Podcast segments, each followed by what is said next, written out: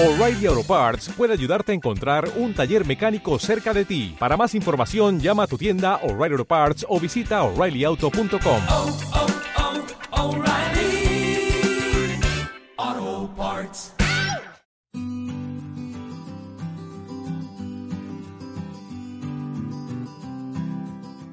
Bienvenidos y bienvenidas a otro episodio de Crudo Opina. Mi nombre es Elizabeth Perea y soy investigadora regional sur. En esta oportunidad nos acompaña Andrés Fernando Sánchez Quintero, director económico y administrativo de la Cámara Colombiana de Petróleo, Gas y Energía.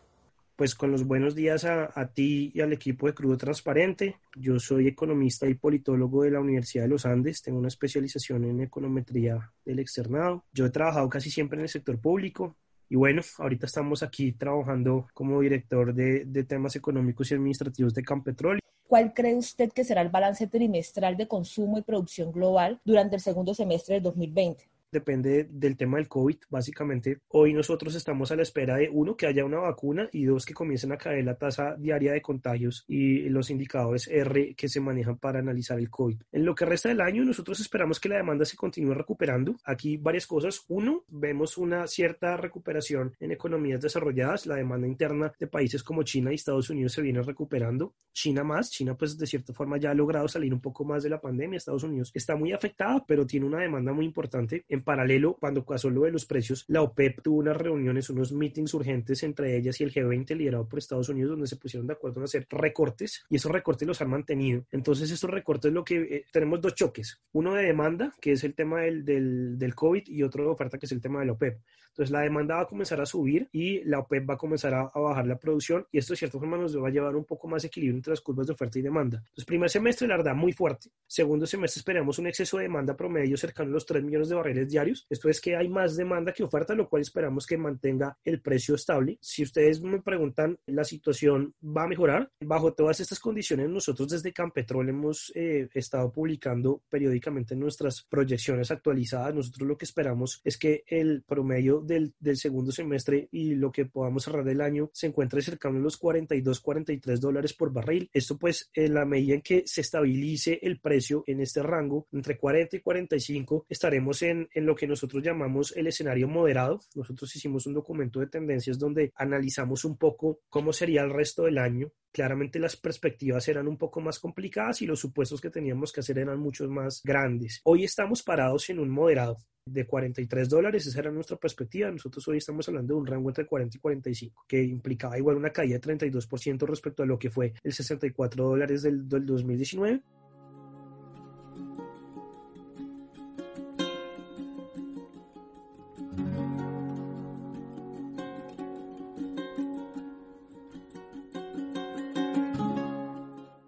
¿Cómo se ha proyectado el crecimiento real anual del PIB de minas y canteras para el segundo semestre del año? Ayer el Ministerio de, Minas y Energía publicó el dato de, de producción de junio, 730 mil barriles. Si ustedes van y miran, eso es muy inferior a los 892 mil barriles de junio del año pasado.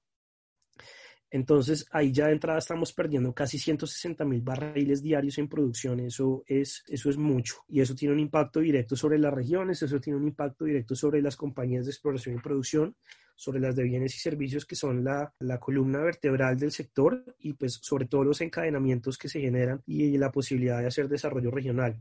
160 mil barriles de nuevo es una pérdida muy grande entre los años. Si ustedes miran un poco el promedio del año corrido de, de este año, 2020 con corte a junio, es de 813 mil y el promedio de 2020, 2019 fue 892 mil. Ahí no se ve la pérdida tan grande porque de nuevo el impacto fuerte a Colombia le entró casi que terminando el primer, el primer trimestre y el impacto fuerte y el que probablemente vamos a tener los peores datos de PIB. Ya vamos a hablar un poco adelante de PIB, pero para, para aproximar, los peores datos de PIB de la historia de Colombia van a ser los del segundo trimestre del 2020. No los han publicado, el DANI no los ha publicado, eh, entonces no te podría decir cuáles van a ser. Pero si uno puede hacer un seguimiento de la economía con los indicadores del DANI. El indicador de seguimiento de la economía ha venido cayendo de mayo, junio, de, de abril. Abril cayó, mayo ahí se comenzó a recuperar, junio esperamos se recupere. Entonces, eh, de nuevo lo que les digo, el, el impacto fue durísimo entre abril abril y mayo, sobre todo. Caen los ingresos de los productores, que las compañías de exploración y producción son, son, son las que nos impulsan al tema, pues son las que contratan. Incluso hubo compañías que comenzaron a producir con la necesidad de sacar crudo por debajo de los costos de producción y llegaron a un punto donde no lo podían seguir haciendo porque el precio cayó. Pues entre abril y junio la actividad ha sido casi nula y pues tenemos niveles mínimos, mínimos es muy pequeños en exploración sísmica de pozos, taladros operando y producción. Les voy a dar un poco los datos. Los pozos exploratorios, un pozo en junio, y 8 pozos acumulados de, de, enero a junio contra 24 pozos que llevábamos acumulados de enero a junio del 2019. Entonces aquí claramente vemos que se ha caído tres veces el, el, nivel de pozos exploratorios y pues esto afecta a una cadena muy importante del sector y afecta a la exploración, que es la que permite nosotros poder tener descubrimientos de, de nuevas reservas. Por otro lado, la adquisición sísmica que va muy atada a los pozos exploratorios, 0 kilómetros de sísmica en junio y 161 kilómetros acumulados al año contra 677 acumulados a junio del 2019. Entonces, de nuevo, se ha caído también casi tres veces la sísmica. Eh, estos indicadores van muy de la mano con lo que nosotros encontramos en una encuesta que la realizamos a las compañías de bienes y servicios y que los invitamos a, a conocer en un libro que pues se estará publicando en las a poder ahí ver cuál fue la afectación que tuvieron las compañías específicamente de bienes y servicios y por cada uno de sus segmentos de valor. Entonces, los, los, los invito, los invito a mirar. Ah, teniendo ese panorama, vamos a hablar un poco del PIB. Retrocedo. No conocemos los datos del segundo trimestre, probablemente van a ser los peores y te voy a dar los del primer trimestre que son los que están disponibles. ¿Cuánto creció la economía total en, 2000, en el primer trimestre del año? 1,1% y en el primer trimestre del año pasado crecimos 2,9% y el año 2019 como tal crecimos 3,2%. Entonces, la verdad, nosotros esperamos una contracción bastante grande porque, porque va, va, a ser muy fuerte, sobre todo para este segundo trimestre. Y nosotros sí esperamos, como les decía al comienzo, en la medida que la demanda de crudo a nivel global aumente y la oferta también se contraiga, que comiencen a crecer un poco más la actividad de petróleo, pero sin duda, sin duda, pues el mensaje es que este va a ser un año malo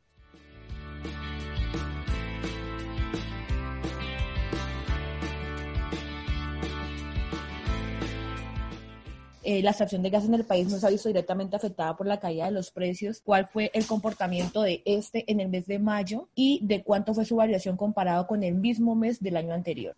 El mercado natural del gas es diferente porque pues Colombia además que lo, lo consume todo, no, no, la exportación no existe. Más del 80% de la, de la producción fiscalizada de gas en el país proviene de campos con gas asociados a crudo. Entonces, lo que les digo, los dos hidrocarburos van de la mano, van totalmente de la mano. Por lo que, mal que bien, lo que pase con la cotización del crudo sí lo afecta, porque pues si el, si el precio cae hay menos producción de crudo y hay menos producción asociada a gas. Eh, durante el primer semestre del 2020, con los últimos datos del, del Ministerio de la Producción Comercializada de Gas, cayó 1,33% frente a los mil millones de pies cúbicos por día que tuvimos en el mismo periodo del 2019. Esto pues nos pone en una situación muy difícil porque las perspectivas que tenemos son de una disminución en la producción de gas. La producción que teníamos para gas en mayo del 2020 había sido de 938 millones de pies cúbicos al día y esto también nos presenta una disminución de 8,3% de mayo. Entonces venimos mayo cayendo, junio cayendo, una producción muy atada al tema del precio y esto pues claramente es una perspectiva negativa. Por otro lado, esto va a generar que las autoridades tengan que pensar en lo siguiente. En Colombia enfrenta una problemática en la infraestructura de gas y tenemos problemas para abastecer gas en el Caribe y estamos pensando en una regasificadora del Pacífico y en la medida en que la producción vaya disminuyendo y se haga ineficiente, no sé qué va a pasar con esas inversiones. Por otro lado, el gas también nos va a servir para abastecer de energía, sobre todo a esas regiones no, no, no conectadas o zonas no interconectadas. Y aquí es donde el gas se va a atar un poco de la transición energética. Entonces, eh, con las cifras que les doy, vemos una perspectiva negativa. La demanda ha caído, además, tenemos ahí una problemática. El 53% de la producción de gas corresponde al departamento del Casanare. Sucre y Guajira produce cada uno el 18% del gas y los, los, demás departamentos producen el 10% restante del país. Bueno, ¿cómo responden las exportaciones totales del petróleo y sus derivados en el país a este choque? ¿Y cuánto registró la inversión extranjera directa al sector petrolero en el segundo trimestre del 2020? Una de ellas pues es vía ingresos fiscales, entonces pues el, sector pone unos, unos ingresos vía impuestos de renta y demás impuestos que suman, suman a, a, los ingresos del gobierno nacional y son, son muy importantes. Por otro lado pues está lo que generan regalías en las regiones, eso es una patica. Otra patica es lo que genera en, el, en la economía como tal, en encadenamientos y sobre todo en regiones, eso es otra patica de la mesa. Y otra muy importante es lo que impacta o lo que importa el sector de oil and gas para lo que son las cuentas externas del país. Últimos datos disponibles de los que disponemos para exportaciones son el trimestre móvil de marzo a mayo. El DANE nos dice que las exportaciones de petróleo y derivados pues han caído y, y esto atado a los precios y la pandemia hemos caído en exportaciones petroleras un 61,2%. En total de lo que llevamos de exportaciones de crudo en el 2020 de enero a mayo son 3 3.8, 3.800 mil millones de dólares contra 16 mil millones de dólares en el 2019. Aquí ya entra uno ve una caída muy grande. Y esto es lo que nos ha llevado pues a disminuciones en exportaciones, a diferenciales en inversión extranjera directa y en tasa de cambio. Entonces pues ahí de entrada la, la caída ha sido muy grande. Ahora, esto es precio, esto es, esto es en valores, en, en millones de dólares, forward on boat, FOB, en, ya en cantidad, en magnitud, el volumen de exportaciones de petróleo y derivados cayó tan solo un 0,8%. Hay una demanda, se sigue produciendo crudo colombiano frente a que los campos han disminuido su producción, pero seguimos con el problema de que el precio nos afectó muchísimo. Entonces, claro, veníamos de un precio relativamente alto y en los últimos meses pues bajó bastante y este ha sido el impacto. Disminución en dólares 61,2% y disminución en volumen tan solo 0,8%. Si bien en volumen la, la, la importancia no ha caído, en, en el precio pues disminuimos un 50%. Ya no somos el 42% de las exportaciones, sino un 24% de las mismas. Pasando a la inversión extranjera directa y atado a mi último comentario, pues claramente la inversión extranjera directa que entra al sector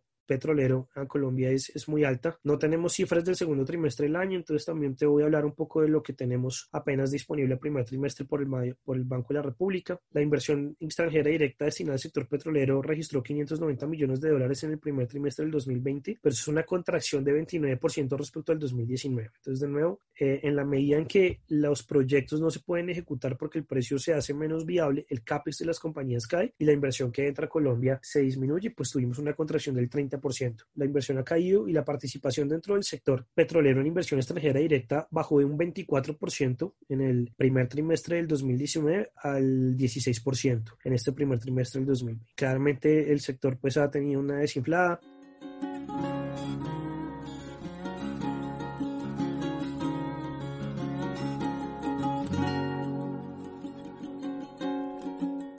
Cómo se ha comportado la producción de los principales departamentos productores y también cómo las regiones que producen a pequeña escala, me gustaría saber cuál es el efecto más notorio a nivel regional si ustedes van y miran la producción de junio fue de 730 mil barriles cayendo un, casi un 20% respecto a la misma del año pasado y esos impactos se trasladan directamente a la producción en la región y a la generación de encadenamientos y a la economía como tal de la región. Los datos departamentales están a mayo, desafortunadamente no los tenemos a junio. La producción de los departamentos de estos cinco cayó un 18% entre mayo del 2019 y mayo del 2000, entre mayo del 2020 y mayo del 2019. 18% es mucho, porque esto implica muchas veces el margen de utilidad. Eh, un 18% puede sacrificar la utilidad de una compañía y de las compañías tanto de bienes y servicios grandes y, y operadoras también, claro, como las compañías eh, y empresas de la región. El departamento pues que sin duda más afectado se ha visto ha sido Casanare,